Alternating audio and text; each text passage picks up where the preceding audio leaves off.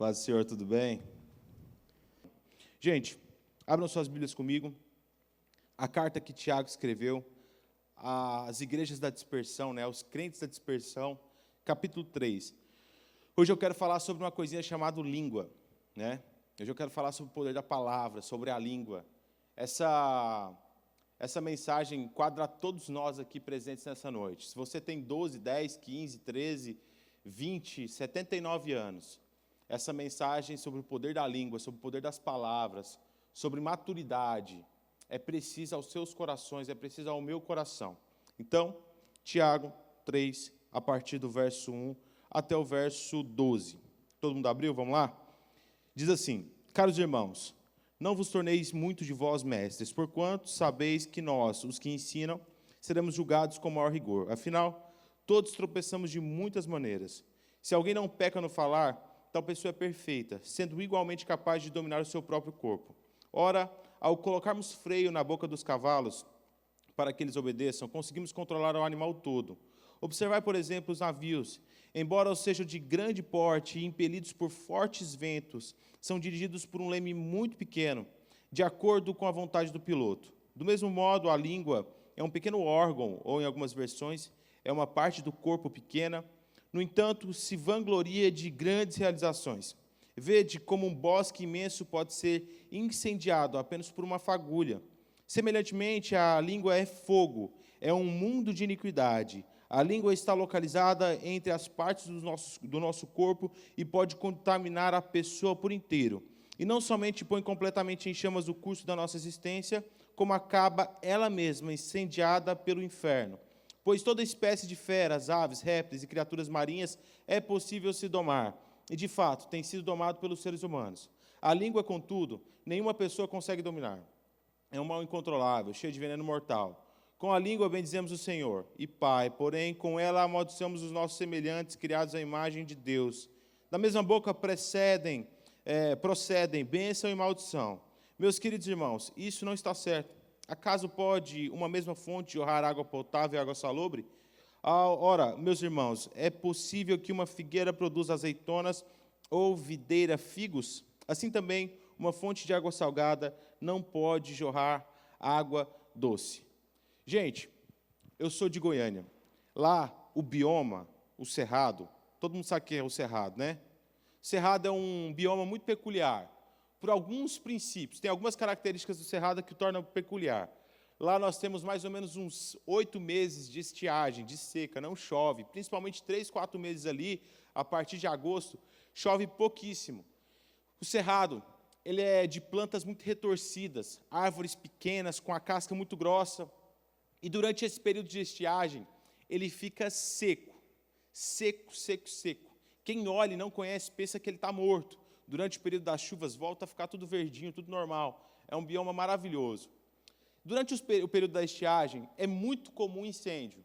E a maioria dos incêndios surgem a partir de uma coisa que vocês vão ficar encabulados a partir de bituca de cigarro a maior parte dos incêndios dentro das estradas ou nos, nas reservas naturais que nós temos ali são ocasionados, porque alguém está fumando dentro de um carro e joga a bituca de cigarro, aquilo ali pega numa palha e incendeia tudo, quilômetros e quilômetros é destruído, por causa de uma simples fagulha. Isso é o poder da palavra. A palavra pode destruir a sua vida. A palavra tem o poder de destruir a vida de outras pessoas. Muitas pessoas são minadas em sua existência pelo poder mal usado da palavra. Muitas pessoas são acorrentadas em correntes inimagináveis, porque foram alvos ou foram lançadas na vida deles palavras de maldição, palavras é, que destruiu a sua estima pessoal. Eu quero falar com vocês sobre maturidade a partir do princípio da palavra. Não existe um aferidor melhor, se você é maduro ou não, é, além do, do, da sua vida cristã, do que o jeito como você lida com a língua. Muita gente se diz crente, mas tem um péssimo hábito de falar demais, falar mais do que deve, ou não consegue exercer esse que é um fruto do espírito, domínio da língua, domínio próprio. Isso é um fruto do Espírito Santo. Eu quero falar com vocês, começando a partir do que Tiago coloca aqui, algumas pessoas passam direto nesse primeiro versículo. Caros irmãos, não cobiçais, não desejais que muitos de vós sejais mestres. Muitas pessoas olham e pensam assim: ah, eu não sou mestre. Mestre para mim é o Yoda e o, Sr. Miyagi. Eu não sou mestre, eu sou só um, eu sou um adolescente. Não, todos nós aqui que aceitamos Jesus como Senhor e Salvador, exercemos a maestria proposta por Tiago em determinado momento de nossas vidas. Vou te dar um exemplo. A palavra utilizada por Tiago aqui chama de dascalos, que quer dizer aquele que fala ou ensina através da fala, de forma oral. Aquele que ensina através das palavras. Nós somos chamados a propagar o reino de Deus a partir do quê? A feitura e construção de discípulos. Tem algum crente que tem a opção de não fazer discípulo? Ou todos nós, quando aceitamos Jesus como Senhor e Salvador, temos por obrigação o exercício do nosso chamado a partir da construção, da feitura de discípulos, correto? Alguém tem alguma dúvida sobre isso? Como é que você ensina seus discípulos? Além de ensinar a partir dos seus atos, a partir das palavras, a partir do ensino, de forma oral. Lá na sua escola, quando você está conversando com alguém, falando dele de, falando para ele de Cristo. Você através do seu conhecimento de Cristo e oral, através da sua expressão é, vocal, você está propondo, você está sendo um didáscalos, você está sendo um mestre. Todos nós somos chamados a exercer esse chamado de propagar o reino de Deus através de sábias e precisas palavras.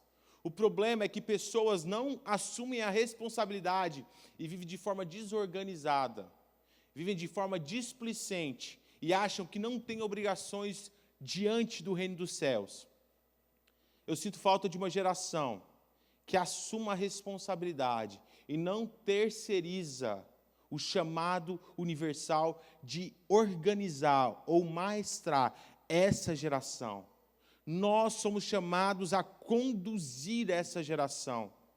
Cristo não chamou o Bill Clinton para conduzir essa, essa geração. Cristo não chamou o Dalai Lama para conduzir essa geração. Cristo chamou eu, Alexandre, pequeno, ninguém, para conduzir aqueles que estão ao meu redor. Cristo chamou você para conduzir aqueles que estão ao seu redor. Todos nós temos um chamado implícito de Cristo, e isso não é opcional. Isso é exercido a partir do poder da palavra da forma ao qual você fala, da forma ao qual você se porta, jogando Free Fire, falando lá no Free Fire, você tem obrigação de propagar o reino dos céus. Fazendo um, um com seus amigos, assistindo a aula, seja qual for, qual for o momento da sua vida, você tem obrigações diante do reino dos céus. O nome disso, sabe o que é? Maturidade. Maturidade é você entender quais são os seus deveres. Maturidade é você entender quais são as suas obrigações. E Cristo não chamou ninguém para ser imaturo. Cristo não chamou ninguém para ser imaturo. Tiago ele fala aqui, ó, afinal, todos tropeçamos de muitas maneiras. Olha só como Tiago nos coloca em um pé de igualdade. Lembrando que Tiago aqui é o irmão de Cristo, apóstolo Tiago, o sustentáculo de Jerusalém, aquele que era referência para todos os irmãos que estavam ao redor, tanto em Jerusalém e tanto, todos aqueles que estavam ao redor do mundo, ouvindo acerca da palavra dos céus. Tiago fala assim, ó, afinal todos tropeçamos em muitas coisas, mas existe uma característica de perfeição e maturidade daqueles que entenderam o seu chamado. Olha o que ele diz: se alguém não peca no falar, tal pessoa é perfeita. Em algumas traduções está varão perfeito. A palavra aqui, perfeito, teleios, não refere, não se, não se direciona a uma perfeição a partir daquele, daquele conceito que nós temos aqui, perfeição de ausência de defeito. Não. A palavra aqui refere-se à maturidade. Se tal pessoa não peca no falar, essa pessoa é madura. Madura. Ser maduro não é ser velho. Ser maduro é conhecer as suas responsabilidades. E você pode não pagar o boleto de energia, Você pode não pagar a conta do seu cartão de crédito, mas você tem responsabilidade diante do reino dos céus. Cristo vai cobrar, se ele voltar hoje, ele vai te cobrar como seu pai. Ele vai te cobrar como vai cobrar do seu avô. A responsabilidade cristã é individual e Cristo requer de cada um de nós maturidade. Maturidade. E o principal aferidor de maturidade é o falar. É o falar. Eu tenho um irmão adolescente, então eu falo muito com ele. Não tanto quanto eu deveria, mas estou sempre falando com ele. E eu fico impressionado quando ele se solta, quando a gente está muito, ele está muito relaxado. Cara, ele está falando, de repente ele solta um palavrão e nem vê.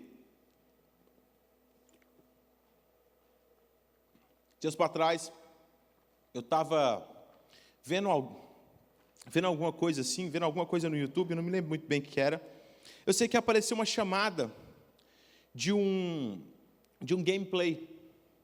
Apareceu uma chamada de um gameplay no YouTube. Cara, eu fiquei impressionado o quanto eles xingam. É surreal a naturalidade como nós aceitamos esse tipo de comportamento hoje. É surreal o quanto isso tem entrado na vida das pessoas. O pastor Lediel escreveu um livro, Família na Era Digital. Tem uma parte lá que ele fala sobre o vocabulário na internet. É surreal como isso ficou pesado. E a gente passa sossegado, anestesiado, nem nos incomoda. Nem nos incomoda. Isso é um sinal de imaturidade. Imaturidade. A palavra é como uma flecha lançada. Depois que lançou uma flecha, tem como recuperar? Já era. Esse é o poder da palavra. Depois que você lançou uma ofensa, já era. Esse é o poder da palavra. Existe um exemplo bíblico muito profundo acerca do peso da palavra. Vamos lá, abram comigo. Segundo livro de Samuel, o primeiro livro de Samuel, perdão. Primeiro livro de Samuel, versículo, capítulo 25. Primeiro livro de Samuel, todo mundo abre comigo aí. Aqui conta a história de, é, de, de Nabal, Abigail e Davi.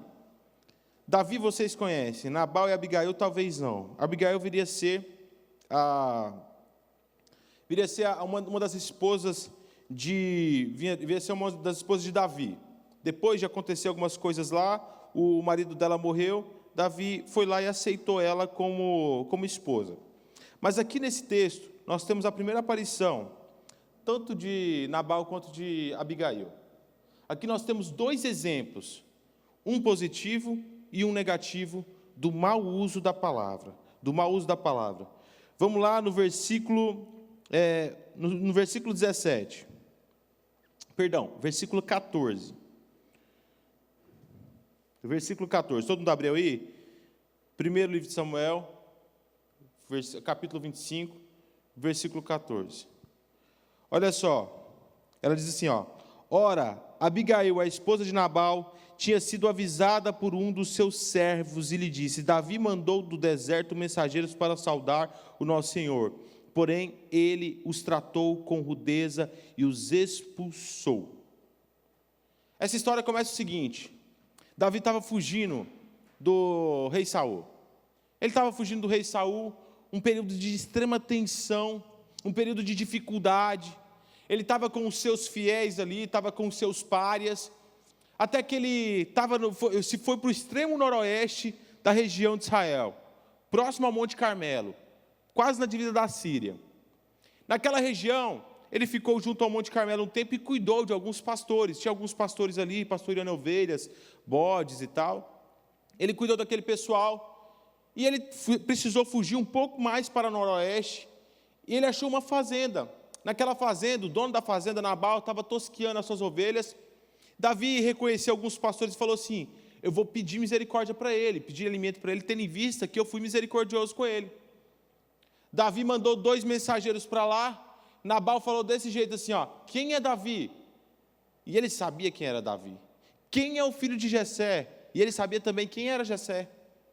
Ele tratou com rudeza. Ele falou assim, ó, existem diversos Davis. O que não falta é Jessé. Eu vou tirar da minha mesa para ficar dando para para fujão, para traidor. uma palavra de grosseria, uma palavra mal lançada, a consequência seria terrível e incalculável para Nabal. Davi estava com o seu exército pronto, homens tarimbados para a guerra.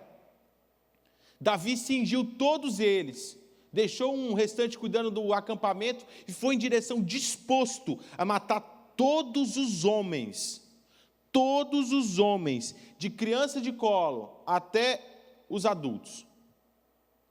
Tudo porque ele usou de forma muito pejorativa, de forma ruim, as palavras.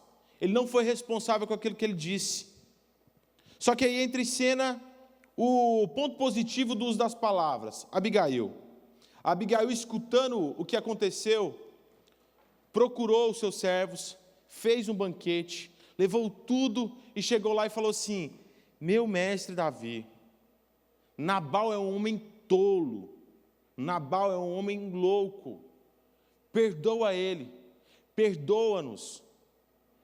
Se ajoelhou, se humilhou, utilizou de forma correta as palavras, com humildade. A consequência foi, você sabe o que? Perdão. Uma situação que tinha tudo para se tornar um desastre completo, a partir de alguém maduro, que sabia fazer bom uso das palavras, se reverteu em uma situação de bênção e cuidado. Infelizmente, muitas pessoas, muitas pessoas se tornam cada vez mais infantis por não se preocupar com aquilo que falam. Eu tenho pavor de infantilizar adolescente. Vocês são responsáveis por aquilo que falam. Vocês já são conscientes daquilo que foram chamados. O seu chama, a sua vocação pode não estar muito clara, mas o seu chamado é ser filho de Deus, ser sal e luz, exercer o reino dos céus aqui, aonde você foi plantado.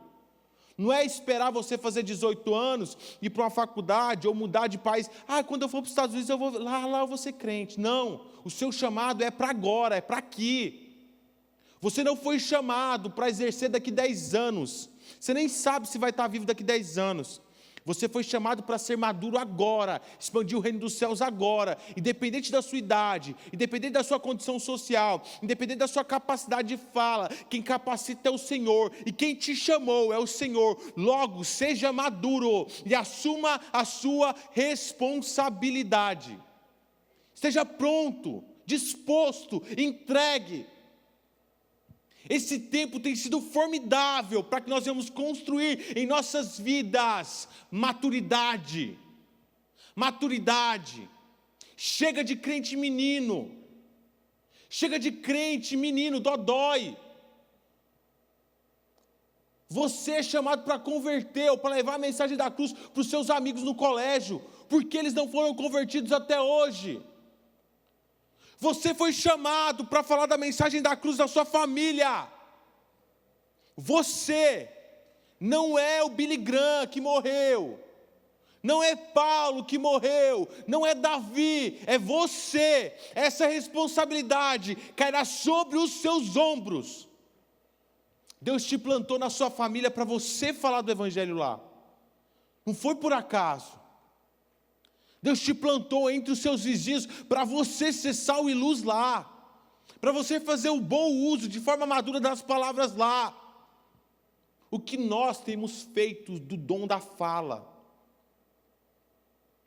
Como nós temos rebaixado o Evangelho a partir do mau uso da fala, de forma infantil, sem calcular, sem pensar, entendendo que uma fala mal dada pode gerar morte. Se não for morte física, gera morte espiritual.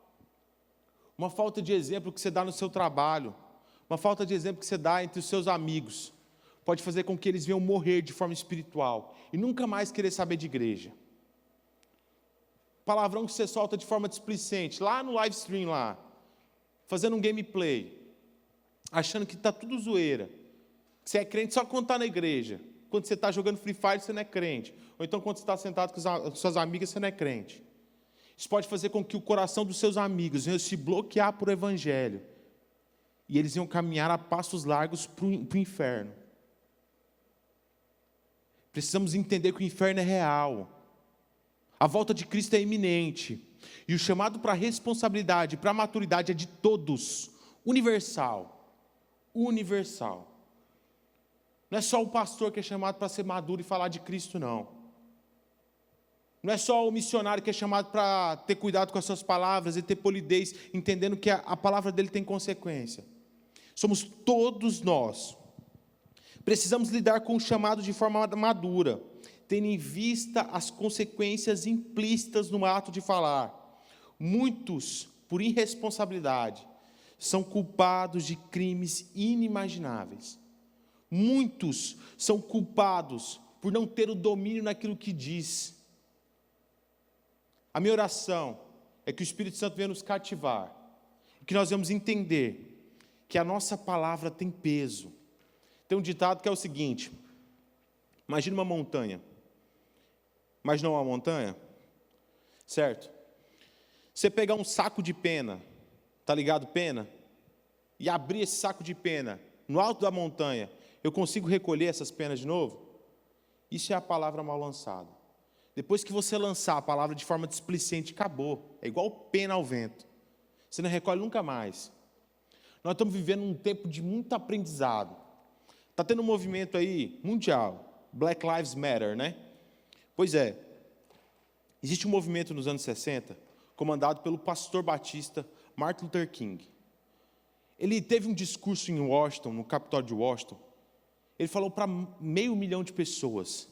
E o discurso dele, as palavras dele, foram tão conduzidas pelo Espírito Santo e foram redigidas com tanta sabedoria que marca a nós hoje, 40, 50 anos depois. O sonho de Martin Luther King não morreu e continua através das suas palavras. Cristo é vivo em nossos corações a partir do poder da palavra dito aqui, ó, na Bíblia. Qual tem sido a característica das palavras que você tem lançado em sua vida? Tem sido palavra de vida ou palavra de morte? Tiago faz uso aqui de um, de um elemento que, apesar de nós não usarmos com tanta frequência quanto aqueles que, que Tiago mandaram a sua carta, nós conhecemos muito bem cavalo. Quem já andou de cavalo aqui? Pois é. Como é que você controla a direção de um cavalo? Não é pela boca? Não é? Coloca o freio na boca dele, puxa para cá, puxa para cá, e assim você vai controlando o cavalo, tô certo? Assim é o crente maduro. Ele é controlado pela boca. Cavalo, para essas pessoas que Tiago escreveu aqui, era um bem inestimável. Cavalo ainda continua sendo um bem. Alguns cavalos passam de 50 mil reais. Cavalo continua sendo um bem excelente. Mas o que vale um cavalo mal domado?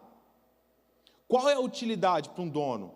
Um cavalo que pula, que dá cois, que não sabe o que faz, que não obedece às ordens, que se machuca. Principal, o principal problema de um cavalo mal domado ou indomado é que ele mesmo se machuca.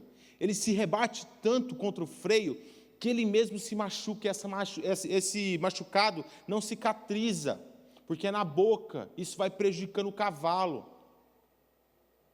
Tem crente que fica pulando, se rebatendo. Lembra quando Cristo pegou Paulo e pum, levantou ele, mudou a vida dele, jogou ele no chão, no caminho de Damasco. Olha a figura que Cristo diz: Paulo, Paulo, dura coisa é recalcitrar contra os aguilhões.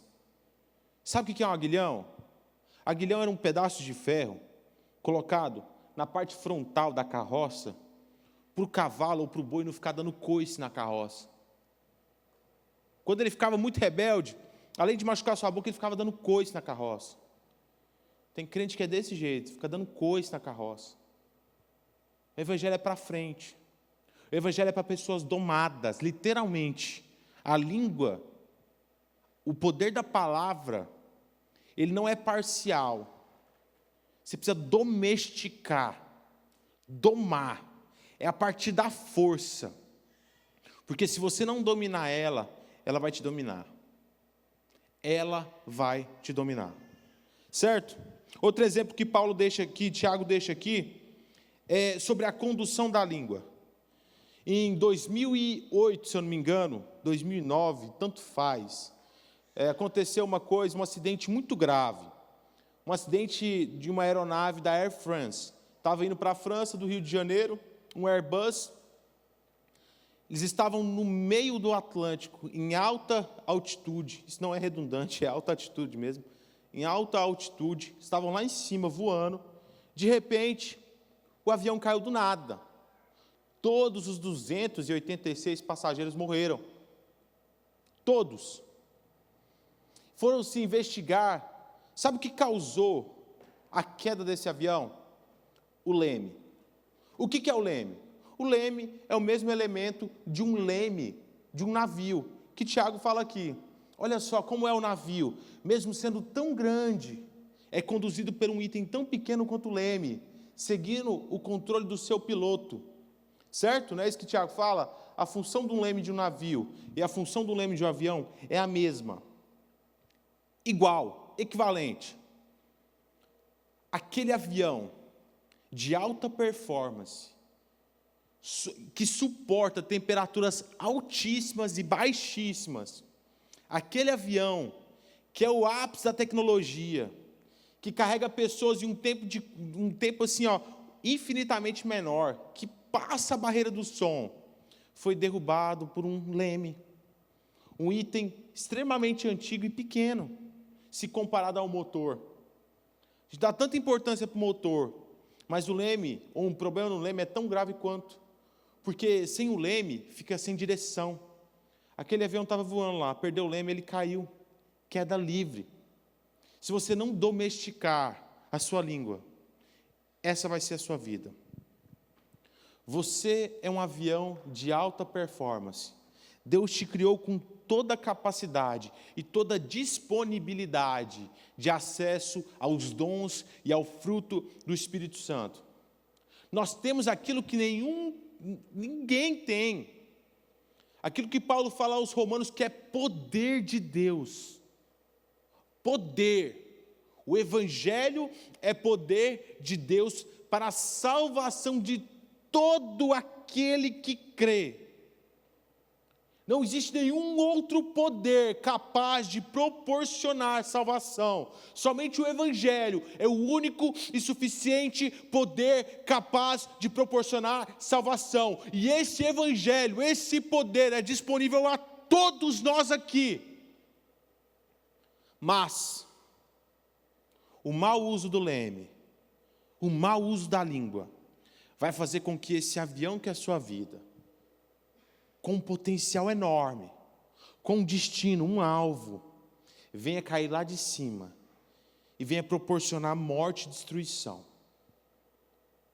O mau uso das palavras, a falta de maturidade, vai fazer com que a sua vida venha entrar em parafuso. Muitas pessoas possuem um potencial incalculável, mas devido à sua imaturidade, ficam rodando em círculos rodando em círculos. Tem um termo chamado corrida de ratos. Sabe o que é uma corrida de ratos? É aquele ratinho que fica na, na, na, naquela rodinha. Já viu aquele ratinho rodando a rodinha? Isso é uma corrida de ratos. Você fica gastando todo o seu potencial, toda a sua energia, tudo aquilo que Cristo proporcionou e lhe concedeu de forma gratuita. Você não fez nada para isso. Porque você não sabe usar de forma correta a maturidade disponível e não exerce o seu chamado de forma profícua e total. Depois de falar sobre isso aí, depois de falar no, no versículo 5 e 6, sobre o poder da língua, como um cavalo indomado, em um navio. Eu usei, eu usei avião porque eu fui corporativista, né? mas um navio sem condução. Tiago fala que a língua é um mal incontrolável, cheio de veneno mortal. Meus irmãos, compreender o peso da palavra e o impacto que a falta de domínio próprio produz é indispensável para que nós venhamos nos tornar crentes maduros. Tiago ele fala de forma ampla a sua carta trata diversos assuntos, e é no capítulo 3 que ela atinge o seu ápice. E o ápice da vida cristã é dominar o seu falar, domínio próprio, maturidade. Esse é o ápice da vida cristã. Sem maturidade você não atinge o potencial total que Deus desempenhou para a sua vida. Nós veremos que 99% dos nossos problemas são causados pelo mau uso da palavra. Para para pensar. Aquela briga que você teve com seus pais. Foi ou não foi? A maior parte das vezes, porque você não soube usar ou não se dominou de forma correta, ou foi imaturo. Foi ou não foi causado pelas palavras? Aquela desavença que você teve com seu amigo, aquela briga, aquele professor que não te compreendeu. 99% dos nossos problemas são causados pelo mau uso da palavra. O próprio Tiago, no capítulo 1, versículo 2 diz, de, perdão, no capítulo 4, versículo 1 diz: De onde vêm as brigas e os desentendimentos que existem entre vocês? De onde, senão daquilo que habita em vocês? O problema não é os outros, o problema somos nós. O problema não é o seu pai, o problema é você. O problema não é a sua mãe, o problema é você. O problema não é a sua escola, o problema é você. Não é que você é o problema do mundo, é que você precisa entender que, você, que não é aquilo que vem até você, é aquilo que você lança ao mundo. Se o mundo lançar a você palavras de maldição, profira bênçãos. Se o mundo lançar para você calúnia e difamação, bendize essas pessoas. Se o mundo vem com acusações e te conduzindo a comportamento inapropriado, leve a essas pessoas uma conduta ilibada, ética, correta. Se o mundo vem com tudo que é mundanismo, apresente a cidadania do céu, que já lhe é, já lhe é acessível. Você já é filho de Deus, exerça isso. Nós precisamos parar de culpar as pessoas pelos nossos problemas e ser a solução deles. Somente aquelas pessoas que estão dispostas a ser solução conseguem alcançar a plenitude da maturidade em suas vidas. Amém? Vocês estão tão caladinhos aí, gente? Tão caladinho? Estão comigo ainda? Então, tem um elemento chamado Mercúrio. Hoje eu estou o rei da alegoria, né? Tem um elemento chamado Mercúrio. Mercúrio. Para você garimpar ouro, garimpar ouro, você coloca um pouco de mercúrio naquele, naquela água e tal, e ajuda a garimpar o ouro. Eu não sei muito bem o processo, estou só usando alegoria para você pensar aí. Aí depois você vai ver no YouTube lá, como garimpar ouro. Para você fazer isso aí, você coloca mercúrio. Mercúrio, ele, ele polui muito. Polui muito. Às vezes, nós, nós queremos tirar grandes joias de nossas vidas, tirar preciosidades da nossa existência. Às vezes a intenção é boa, mas a forma como você conduz isso produz poluição para a sua vida, destrói. Os fins no Evangelho não justificam os meios. Entenda isso. Tem se levantado um comportamento pragmático, que o que vale é o resultado, o que vale é a performance. É o comportamento de Jonas. Sabe Jonas? Jonas é o missionário mais bem sucedido da história. Ele, em três dias de caminhada, uma caminhada que levava uma semana, ele fez em três dias. Ele converteu mais de 100 mil pessoas através do poder da pregação dele. E como é que termina o capítulo 4, o último capítulo do livro de Jonas? Jonas desviado. Jonas brabo com Deus. Eu sabia. Está vendo? Eu não queria vir pregar aqui porque o Senhor é misericordioso. Está vendo? Eu queria que todo mundo fosse para o inferno. Se a gente fosse olhar só pelos números, Jonas era o exemplo perfeito de missionário. Imagina só, gente, mais de 100 mil pessoas, sem contar os cavalos os, os, que aceitou Jesus ali, porque até dos cavalos o texto fala. 100 mil pessoas, mais de 100 mil pessoas. Se eu chegar com um resultado desse, meu Deus do céu, só que o coração de Jonas estava poluído pelos seus desejos. Ele não soube fazer o bom uso da palavra. Não soube fazer o bom uso do dom que Deus lhe deu. Amém? Nós precisamos entender que nós somos chamados à imagem e semelhança de Deus. Nós somos chamados para exercer esse chamado de forma total, forma íntegra. Deus não te chamou para ser meia boca. Olha só o que Tiago fala no versículo 9. Com a língua bendizemos ao Senhor e Pai, porém com ela amaldiçoamos os nossos semelhantes, criados à imagem e semelhança de Deus. Da mesma boca procede bênção e maldição. Meus queridos, isso não está certo.